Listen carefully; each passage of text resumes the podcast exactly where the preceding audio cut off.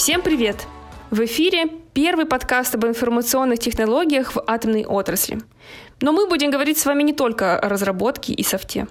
Приглашаем вас стать участниками большого путешествия, которое начнется в прошлом, а закончится в будущем. Вместе с вами мы побываем на атомных станциях, посмотрим, какая панорама открывается с ветряка, отправимся в плавание на ледоколе и посетим Арктику – и все это благодаря современным технологиям, делающим нашу жизнь проще и ярче. Гость нашего сегодняшнего эфира – Евгений Абакумов, директор по информационным технологиям Росатома. Евгений, спасибо, что пришли побеседовать сегодня. И сегодняшний наш эфир, наша с вами встреча посвящена атомной отрасли в разрезе информационных технологий. И это все очень сложные вещи. Но поскольку наш подкаст для тех, кто, возможно, ничего не знает об атомной отрасли, то как все же можно рассказать, объяснить простыми словами, какую роль в жизни людей сегодня играет атомная промышленность. Добрый день, спасибо, что позвали. Мне кажется, объяснить очень просто. То, чтобы у нас с вами в доме горели лампочки, не в последнюю роль в этом играет атомная промышленность. Есть там слова про энергобаланс, есть слова про то, какая доля энергетики существует в нашей стране и какая доля ее атомки. Но я могу сказать простую цифру. Каждая пятая лампочка в нашей стране э, горит благодаря атомной энергии, а каждая седьмая лампочка в США горит благодаря урану и топливу, которое добывает Росатом. Вы знаете, сейчас, когда вы мне рассказываете о том, что каждая пятая лампочка в России горит благодаря атомной энергетике, я думаю о том, что, получается, современный человек не знает и не помнит своей жизни без атомной энергии. Но он может не знать об этом, о том, что свет в его доме, например, зажигает атом. Но это все-таки данность. И в связи с этим мне хочется вас спросить, сколько на сегодняшний день лет атомной промышленности? Атомной промышленности в прошлом году исполнилось 75 лет. Такое было масштабное событие, отмечалось э, действительно по всей России. Я вот тоже участвовал в марафоне, который был на России-24. А, был э, на Калининской атомной станции, которая в городе Удомля. И надо сказать, что огромное количество всего в наш мир принесла за это время атомная отрасль. Будь это атомная станция, будь это ядерное оружие, будь это то, что сейчас э, в России идет э, как возобновление производства ветряков, ну, то есть такая альтернативные источники энергии, это тоже сейчас большей частью Росатом. Вот в будущем это водородные поезда и производство водорода. Вот буквально на этой неделе подписано было соглашение с Сахалинской областью и э, РЖД по водородному топливу, это тоже Росатом. Нейтронные методы изотопы для медицины, это Росатом. Сервисы для нефтяной и газовой промышленности, системы там, автоматизации тех процессов высокой ответственности, умные города, ну, в общем, цифровые продукты на сегодняшний момент, в основном э, те, которые связаны с наукой емким моделированием. Это сегодня, сейчас, э, это мы, мы сейчас большие и разные, нас больше 300 тысяч человек э, по всему миру, и мне кажется, это очень здорово в такой компании большой работать. Евгений, а расскажите, пожалуйста, подробнее про ветряки. Как так получилось, что в продуктовом портфеле Росатома появилась ветряная промышленность? Ведь для вот обывателя, например, это совершенно не очевидно, вот такой переход. Но мир меняется, мы с вами сейчас не можем добывать то, что добывалось раньше другими способами, вот не, не думая об альтернативе. И здесь ветер – это понятный способ добычи электроэнергии, который сейчас общемировым трендом является. И в этом плане он дополняет продуктовый портфель Росатома, делая так, чтобы у нас различные мощности для различных территорий – а, различными способами производились. А, соответственно, безатомная энергетика как ядра энергосистемы, обеспечивающей стабильность того, чтобы у нас с вами постоянно и нужного качества был свет в наших домах, в отличие там, от погодозависимой энергетики, и это действительно правильное дополнение вот таких коры компетенций Росатома. Как мне кажется, из вышесказанного вами можно сделать вывод, что альтернативные источники энергии — это очень большой тренд. И мне хотелось бы дальше тему трендов развить. А, ваше мнение вот об этой теме там, на следующие пять лет, скажем? Ну вот водород мы с вами уже сегодня упоминали. Водород – это то, что нас точно ждет, и здесь без атомной энергетики не обойтись. Нас точно ждет расширение альтернативных источников энергии, их доля в энергобалансе растет, но э, атомная энергетика сохранится и приумножится, потому что все, атомная энергетика, наиболее зеленая энергетика на сегодняшний момент времени с точки зрения эмиссии углекислого газа. И в этом плане а, будет потихоньку уменьшаться использование там, традиционных источников угле, а, водородных источников э, энергии, нефти, там, мазута, угля, всего того, что дает нам природа. Но вот такие крупные генера... источники генерации должны будут сохраняться. И точно будет продолжаться тренд на приближение к потребителю хранилищ электроэнергии. То есть будут такие э, большие батарейки появляться в, э, ближе к потреблению, к заводам, к городам, там, где необходимо будет там, регулировать баланс электроэнергии ночью, днем, в зависимости от потребления. Сейчас мне хочется немного резюмировать то, о чем мы успели поговорить, и я задам такой вопрос. Краткое саммари. Что стоит знать современному образованному человеку об атомной промышленности? Какие исторические вехи, может быть, ему стоит знать, чтобы продолжать считать себя образованным? Ну, атомная энергия – это вообще целый мир. История атомной отрасли можно, наверное, изучать отдельно. Не знаю, есть ли какие-то диссертации по истории атомной отрасли, но мне кажется, что точно нужно знать о том, что у нас первая водородная бомба в мире – которую сделана была в Росатоме. Точно надо знать, что первая атомная электростанция сделана в Росатоме, тогда Министерство среднего машиностроения в городе Обнинск, Курчатове.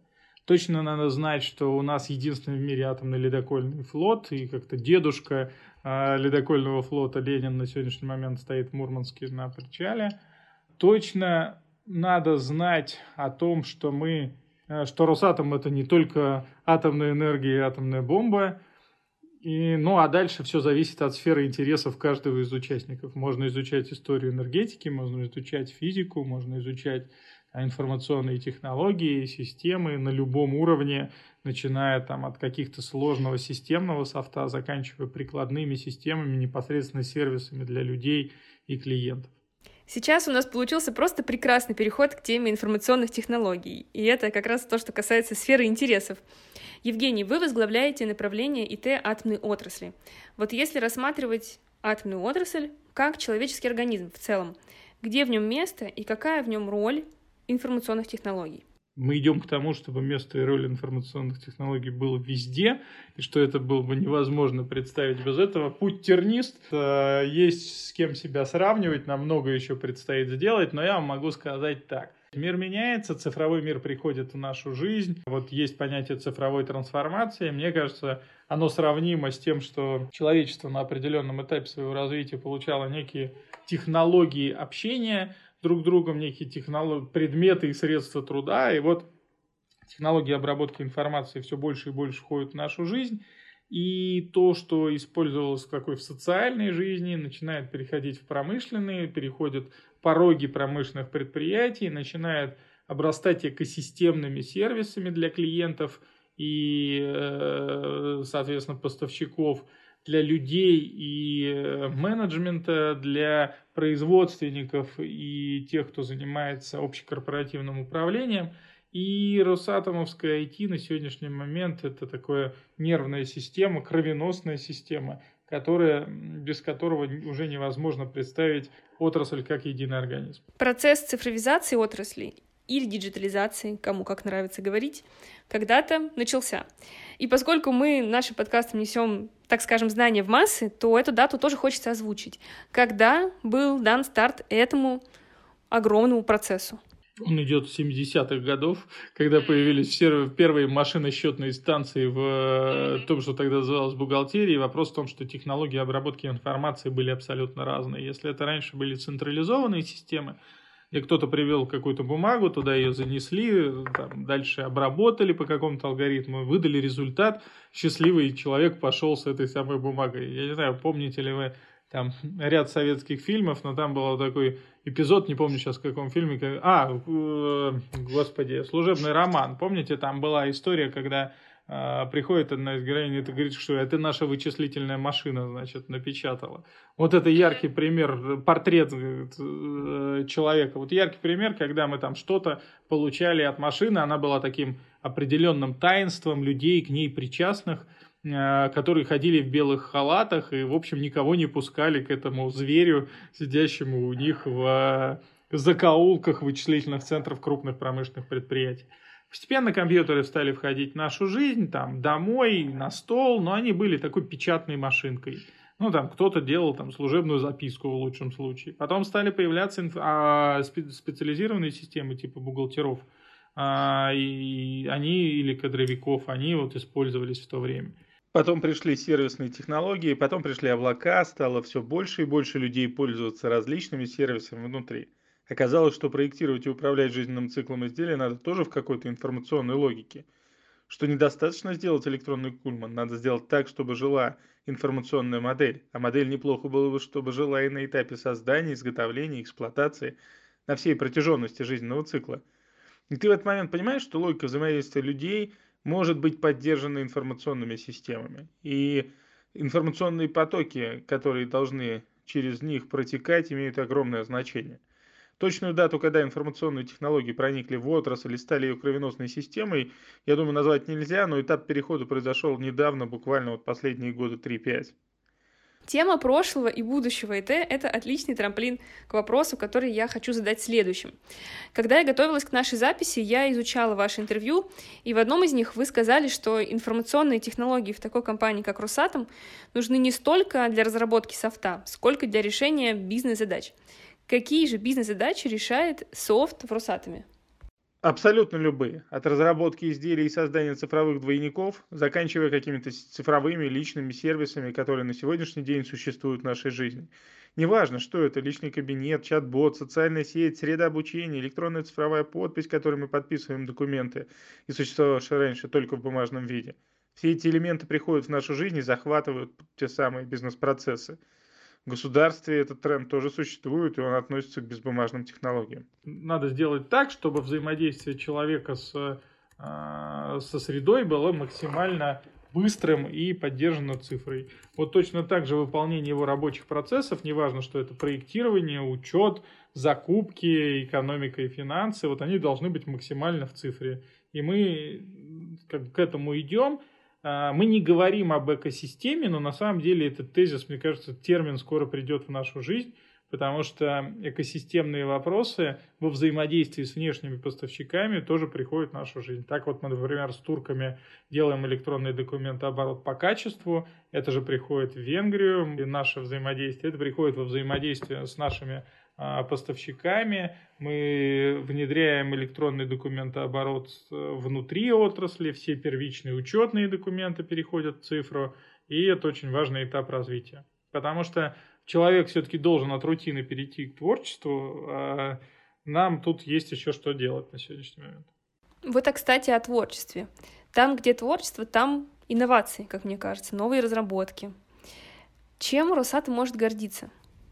Вы имеете в виду, конечно, про информационные технологии, потому что я не смогу претендовать на все то, чем Росатом может гордиться. Да, да Росатом одной из ведущих высокотехнологичных компаний мира. И в части информационных технологий, прежде всего, мы можем гордиться нашими людьми и нашей командой, которые сейчас способны решать самые большие задачи в области IT. Э, мы гордимся тем, что мы сделали за последние три года огромный шаг вперед с точки зрения количество сервисов и пользователей, которым мы принесли свой, а, свою экспертизу и свои сервисы. Мы гордимся тем, что мы в прошлом году стартанули прям самый большой в России проект по импортозамещению рабочих мест, а, двигаясь фактически в новой технологической парадигме. Мы сейчас делаем так, чтобы все наши инициативы в области э, там, создания информационных систем, цифровых систем, они э, были такой единой логики и ни одной инициативы не может быть без импортозамещения, при этом мы сочетаем это с тем, что мы должны работать на мировом рынке, а там нужны лучшие мировые вендорские решения. Вот мне кажется, этим тоже можно гордиться, делая так, чтобы было сочетание своего технологически независимого, вендорского и того, что необходимо нашим внешним зарубежным заказчикам, то, к чему они привыкли, то, на чем они настаивают, то, как выглядит у них э, модель управления данными об изделии и модель взаимодействия с этой частью. А какие Т-разработки Росатома э, могут идти или уже идут во внешний рынок, э, что может пригодиться и другим компаниям? Ну, здесь широкая там, программа цифровых продуктов, которая под эгидой Екатерины Солнцевой реализуется. Прежде всего, это Логос, это то, что связано с математическим моделированием. За последние три года это прошло огромный путь от э, там, отдельной разработки до продукта для рынка. Я в эту историю точно верю. Она такая ну, приносящая экспертизу в высокотехнологичной области мат-моделирования, российскую экспертизу в российскую промышленность для того, чтобы мы могли делать конкурентоспособные мировые образцы продукции. И это вот, наверное, флагманская история. А второе, там по последовательности можно назвать и по значимости, это центры обработки данных. Это прям большое направление концерна Росэнергоатом, который реализует и Логос это, соответственно, Орфеоцинеев, их разработка и продуктизация. А большая программа строительства ЦОДов, это Удомлинский ЦОД, самый большой ЦОД в Европе, это а, ЦОД Ксилент, который недавно Русатом приобрел в Санкт-Петербурге, это там программа строительства в Татарстане, которая сейчас стартовала. Ну, то есть вот сеть содов Росатома действительно появляется, и нам там есть чем гордиться как с точки зрения технологий, так и с точки зрения сервисов, которые мы можем предоставить внешним заказчикам в партнерстве с российским рынком.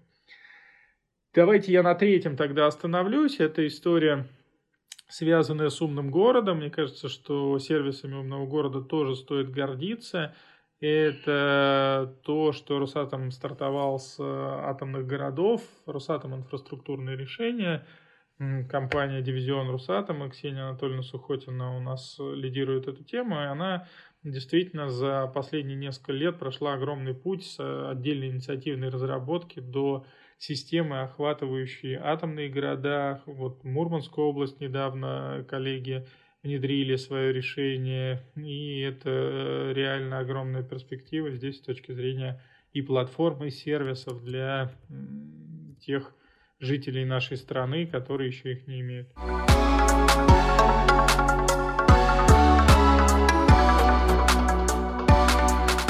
Кстати, хотела еще задать вот еще один вопрос о разработках. Э, перед майскими праздниками вышла новость о том, что умные каски Росатома стали лауреатом конкурса цифровизации горной индустрии. Евгений, расскажите, пожалуйста, подробнее про этот проект. А, я этот проект видел вживую, я был на Хиагде, где эти умные каски как бы появлялись. На самом деле технология понятная, они вместе, они применяются уже не только в горнорудном дивизионе, но горнорудный дивизион здесь какой-то части пионер. Соответственно, там ставится датчик скорости, ускорения, а, геопозиционирования, и ты понимаешь, где у тебя а, находится персонал, что он в данный момент делает, снимаются какие-то паттерны поведения для того, чтобы понимать, там человек спит, значит, человек идет, человек значит, выполняет какую-то работу. Там а, история не только в этих умных касках, которые сама по себе устройства известные технологии, э, там история в том, что мы это в бизнес-кейсе, когда мы для территориально распределенного предприятия обеспечиваем управление э, персоналом, включая задачи по охране труда и задачи по сервисному техническому обслуживанию. Ну и, соответственно, можем контролировать, должен быть там человек или нет в этой зоне. Может он на сегодняшний момент, должен ли он выполнять какую-то работу или нет – а, поэтому я считаю, что это заслуженно произошло, и Горнорудный дивидион э, огромный лидер, но такие решения сейчас появляются и уже используются, вот там, например, на предприятиях Атомэнергомаша, на предприятиях э, Твела и на предприятиях концерна Росэнергоатом на, атом, на атомных станциях. Это все страшно интересно, и мне бы хотелось вас побольше поспрашивать об этом. Я очень жалею, что время ограничено. А вопросов еще много, поэтому Пусть наши слушатели напишут, хотят ли они, может быть, отдельный выпуск на тему инноваций, Росатома и разработок. Может быть, мы запишем его.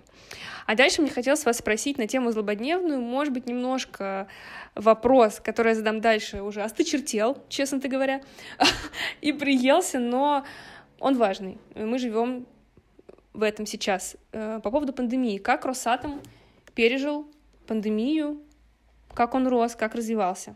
Я говорю про пандемию в прошедшем времени, потому что есть ощущение, что в России мы себя прям-таки, скажем, комфортно уже чувствуем, мы гуляем, люди частично или полностью вышли в офис, массово прививаемся, работают парки, еще весна во всей красе, ну, то есть прямо-таки хорошо.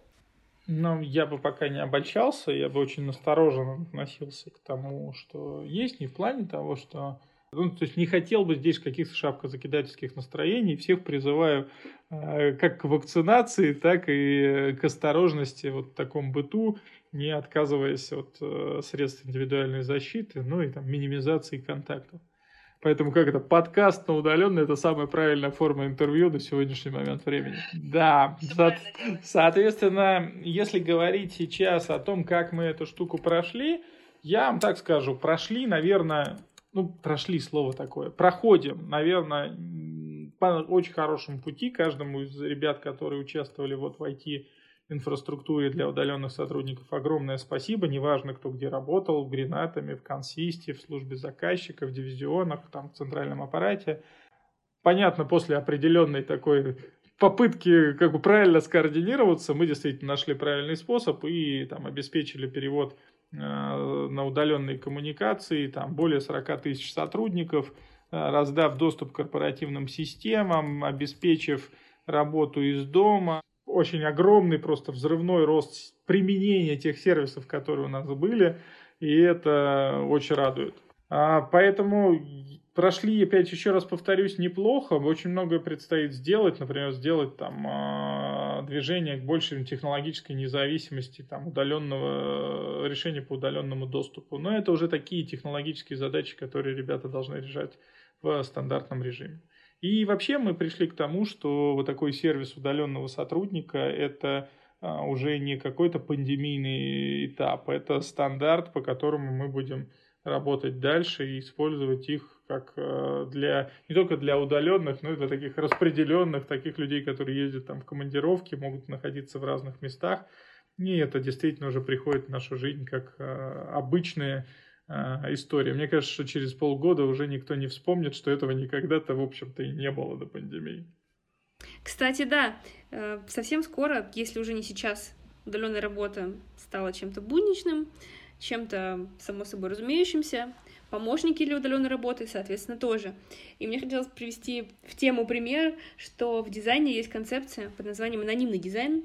Это вещи, которые уже давно являются частью нашего быта, и у них вроде как и нет изобретателей, как то, например, скрепка, пробка от вина, булавка, наперсток, ну и там многие другие. Это вещи, которые родились эволюционно, а, во время, благодаря деятельности человека. Э, кажется, что помощники для удаленной работы — это тоже порождение эволюции, может быть, эволюционного развития стиля работы, как-то так. Жень, ну вы тут точно правы, потому что тут очень такая интересная штука. Э, если вернуться нам на 10 лет назад, на 20 тем более, и посмотреть, что изменилось за эти годы вокруг нас, в том числе с внутренними сервисами, я же не говорю обычные наши э, быт, в который там вошли мобильники и все приложения, интернет, мне кажется, что поменялось все радикально. Там, если вот эту машину э, будущего запустить, машину времени, то, мне кажется, человек просто потеряется в современной среде. Вот Поэтому это действительно стандарт, такой крест айтишника. Знаете, еще лет 10 назад все переживали за то, как выглядят SLA, выполнили их, не выполнили. Мы до сих пор переживаем, но если их кто-то не выполнит, то это считается каким-то преступлением против человечества, а не каким-то каким отклонением в этой части. Поэтому я с вами полностью согласен. Это такой этап э, мы сейчас переживаем, когда то, что еще вчера казалось там, прорывом и новизной, становится стандартом, за это завтра уже никто спасибо не скажет, а наоборот скажет, если вдруг этого не будет какая-то катастрофа. Поэтому, пользуясь случаем, еще раз скажем э, спасибо большое, разработчики, что вы сделали такую штуку. Это ну, конечно же, это большая помощь. Вот, кстати, хочу предложить в этом моменте очередной трамплинчик такой теме, вообще, прям, еще раз немножко смените вектор, э, про такую росатомовскую мифологию. Вот э, какие-то ведь сказки рассказывают про росатомовского айтишника. Э, я, например, слышала про то, что все, ну, очень все строго. Есть такие строгости, которых нет нигде. Э, вот вы рассказываете про удаленку, что это очень гибкий подход. Эм, вот какие, может быть, еще сказки вы знаете, развенчанные на самом деле, мифы, развенчанные на практике про айтишника в Росатоме? Слушайте, я не знаю, тут мне так сложно, потому что э, мне-то их откуда рассказывают? Только иногда, когда с коллегами, которые работают в других крупных компаниях, а про, про них тоже рассказывают мифы, поэтому мы как-то особо эту тему не обсуждаем.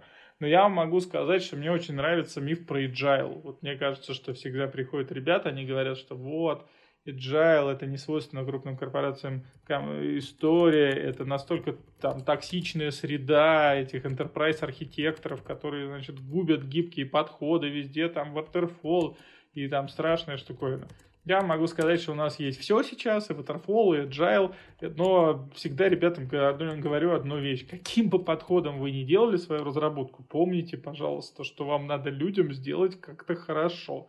То есть надо какой-то принести сервис, который они будут использовать. И он должен не отваливаться каждые пять минут, он должен почему-то значит, быть правильно интерфейсно спроектирован, он должен функциональность неплохо было бы, чтобы он, в общем, какую-то выполнял. И для этого MVP недостаточно. И вот об этом надо обязательно ребятам не забывать, вне зависимости от того, каким способом они эту разработку ведут.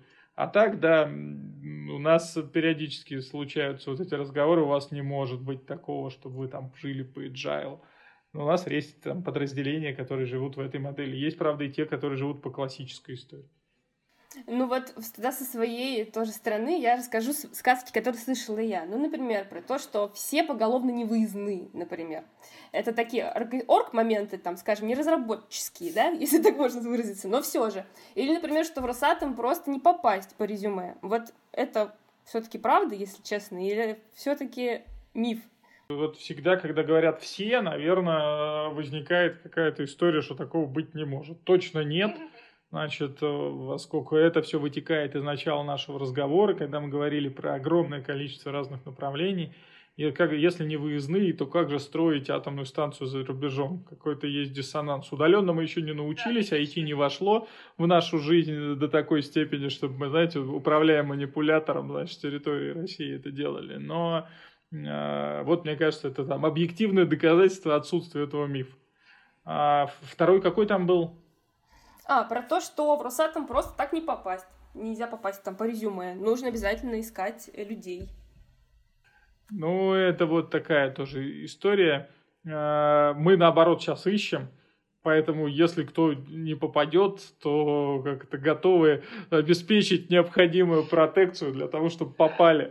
Можно сказать лично, но я думаю, что это тоже неправда, потому что на сегодняшний момент человек, который обладает нужными знаниями, компетенциями, а где-то просто желанием и стремлением учиться, это уже тоже становится редкостью. Поэтому мне кажется, что мифы надо развенчивать, таких мифов тоже уже не существует.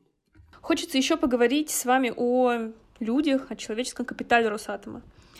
А, ищет ли Росатом только уже готовых специалистов, разработчиков, или можно прийти зеленым, можно прийти в институте на какую-то стажировку, например?